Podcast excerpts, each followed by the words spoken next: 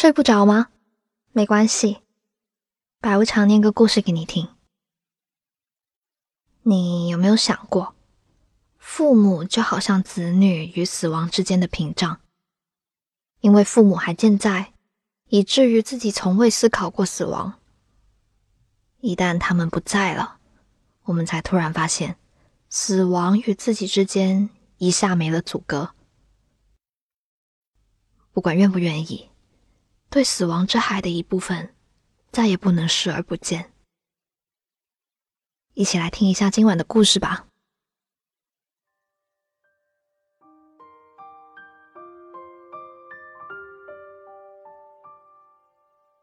我纹了一个我爸在自己的手臂上。我爸如果看到的话，应该会暗爽很久，因为他很酷。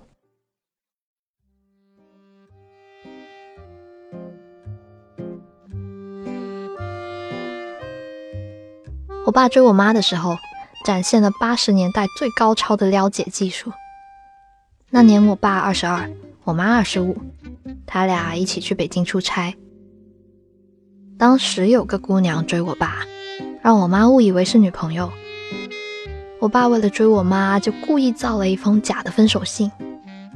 我妈说，他当时单身求安慰，还时不时给我妈送牛肉干啊、巧克力啊献殷勤。很快，我妈就投降了。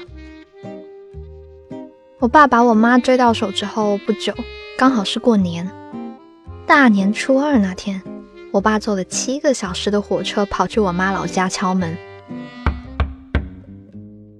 张口就说：“出来旅行，刚好路过你家。”我妈吓得脸都白了，好在外公外婆开朗，只是让她进门，顺便教育了一番。我爸约会的时候也很酷。有一次，他们约好晚上七点在烈士公园见。我妈有事耽搁到了九点，当时也没有手机什么的。我妈心里想着，这么晚了，不会还在等吧？但她还是鬼使神差的坐了车去烈士公园。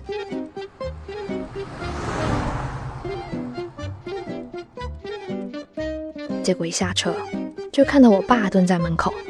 旁边是一地的冰棒棍和烟头。我爸看见我妈来了，赶紧站起来，伸手搭着她的肩就往公交车方向走。哎呀，赶不上末班车了。然后也没有其他多一句的抱怨。他俩刚结婚那会儿老吵架。有一次我妈生气了，跑出了家门。我爸平时啥事都宠我妈，这次没追出去。事后，我妈问他：“为什么你不追我？你不怕我危险吗？”我爸说：“家是你的，为什么要跑出去呢？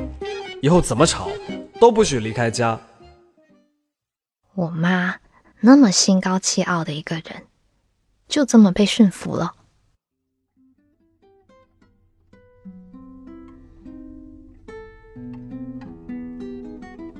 后来有了我。我爸是含在嘴里怕化了，捧在手里怕掉了，完全沦为了女儿奴。从幼儿园一直到美国研究生学院，我爸几乎认识我所有的朋友，他经常和我的朋友打成一片。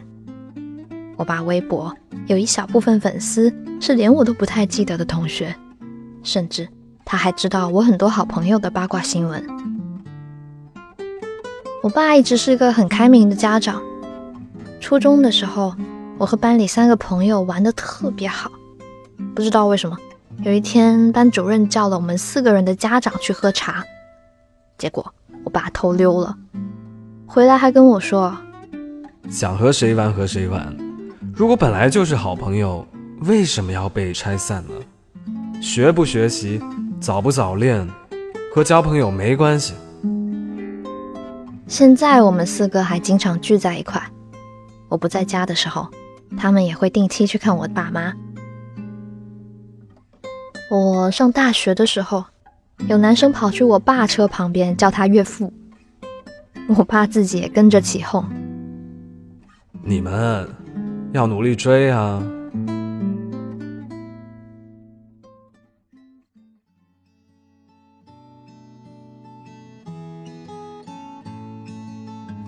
我爸支持我做的任何决定，他相信我不会胡来。我二十三岁决定辞职去旅行，一出门就是半年。我妈特别担心我，每天都给我打电话发短信。我爸劝我妈说：“让他安心玩，咱们别给他压力，让他自己锻炼锻炼。”我二十五岁决定出国念研究生，我爸是唯一支持我的人。在那半年的学习准备中，我爸给了我宽松的环境和不问不质疑的态度。有时我爸怕我压力大，为了让我放松，也会开玩笑打趣我。哎，你说你，高三如果能这么认真，何苦现在还在受罪呢？我和夏老师恋爱的时候，我爸对夏老师也很好。出国以后，我总和夏老师吵架，我爸看不下去。再这样下去，你不要耽误了人家。我爸心疼夏老师为了我跑来长沙工作，又因为我出国的原因搬离长沙，先后去了深圳和杭州。我爸虽然从不说他有多心疼夏老师，但只要夏老师来我家，必定有他爱吃的菜。出国呢，也一定会给夏老师带礼物，有好吃的一定会寄给夏老师他们家一份，待他如儿子，说的不过分。等我快毕业的时候，我爸说一定要来我的毕业典礼，说是就差北美洲没去过了。为此，他开始复习他那蹩脚的口语，准备签证。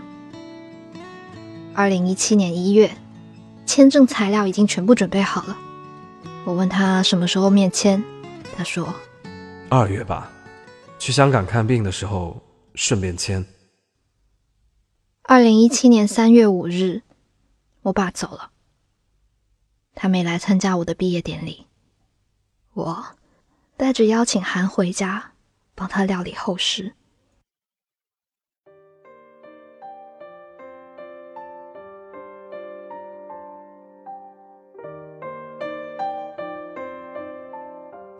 我爸最酷的是，二零零一年查出膀胱癌。一直到二零零九年年初，十二次大大小小的手术，七十多次化疗，他全都笑着挺过来了。我从没见过他从手术室里面出来的样子。每一次，他都找借口巧妙地骗过了我。他说：“超人没有倒下的时候。”他希望在我心里，他一直都是很酷的。零九年痊愈之后，我爸终于过上了正常人的生活。他开始和我一起旅游、摄影，我们还约好要去北海道。一五年秋天，我爸癌症复发。当时我在国外念书，我爸选择告诉我真相，让我相信他，他会为了我再加倍努力抗争。一六年暑假，我回家，我爸忍着腰痛给我包了我爱吃的粽子，当然也寄了一大包给夏老师。那段时间，我陪他去化疗打针，他总是一副笑脸，也总说不疼。我不是生性乐观的人，是我爸让我变成了心大且乐观的人。我妈。一直神烦我长着一张软妹脸，却把自己变成女汉子。我爸却很喜欢。他说：“女汉子别人不敢欺负，要独立，要乐观，要做自己想做的事情，不能被这个社会同化。”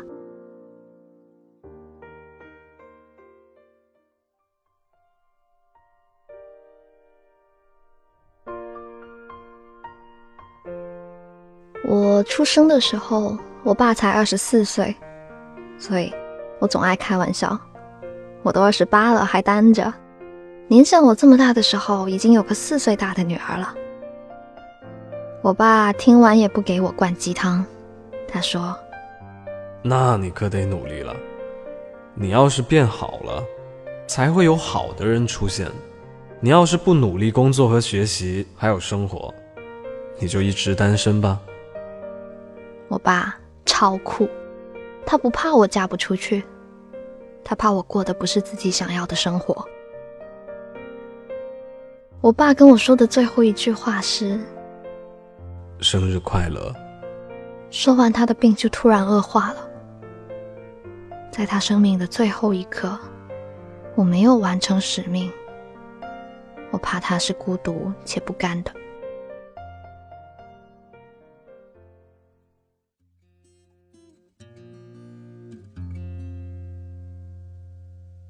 我叫我爸“亲爱的小叮当”，因为他无所不能，只要是我想要的，他都能给我。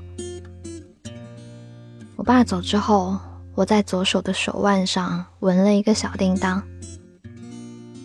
后来猛然想到。小叮当知道大熊长大了可以照顾自己之后，就安心的离开了。我爸，他大概也是这样。都说人死了会转世投胎，我曾经很自私的希望我爸不要走，停留在身边等等我。又听说。去世的人会担心至亲太挂念，所以不托梦给他们。我爸很调皮又很疼我，所以我经常梦见他。我把梦都记下来，梦里都是他的日常，像是他还在我身边一样。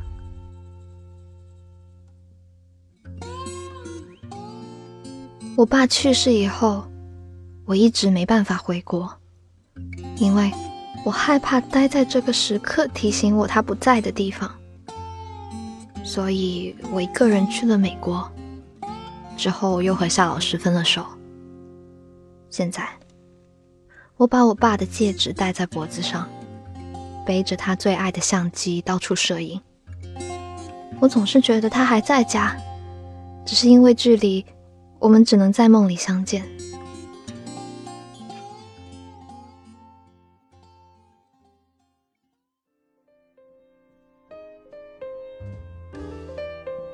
其实我妈也很酷，家里大小事，照顾我爸全是他在负责。他现在过得很好，学摄影、旅游、做饭、养花、种草，还纹了眉毛。我的朋友现在都变成了他朋友。我妈比我酷啊！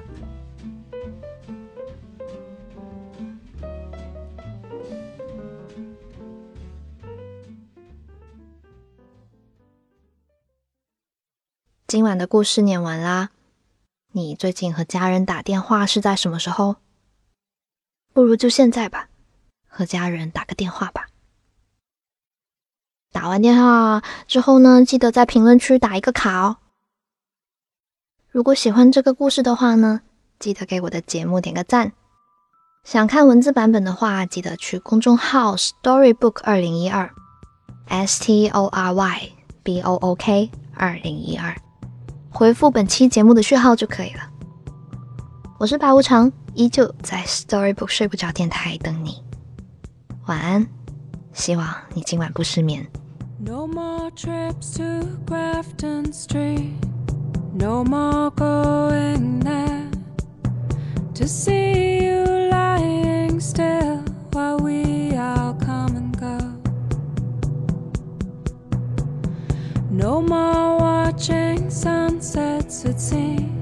summer's holding on. And no more standing quietly at your window.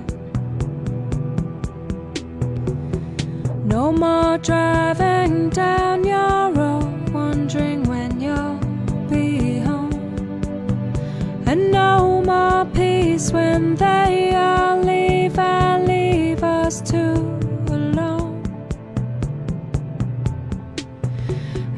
Time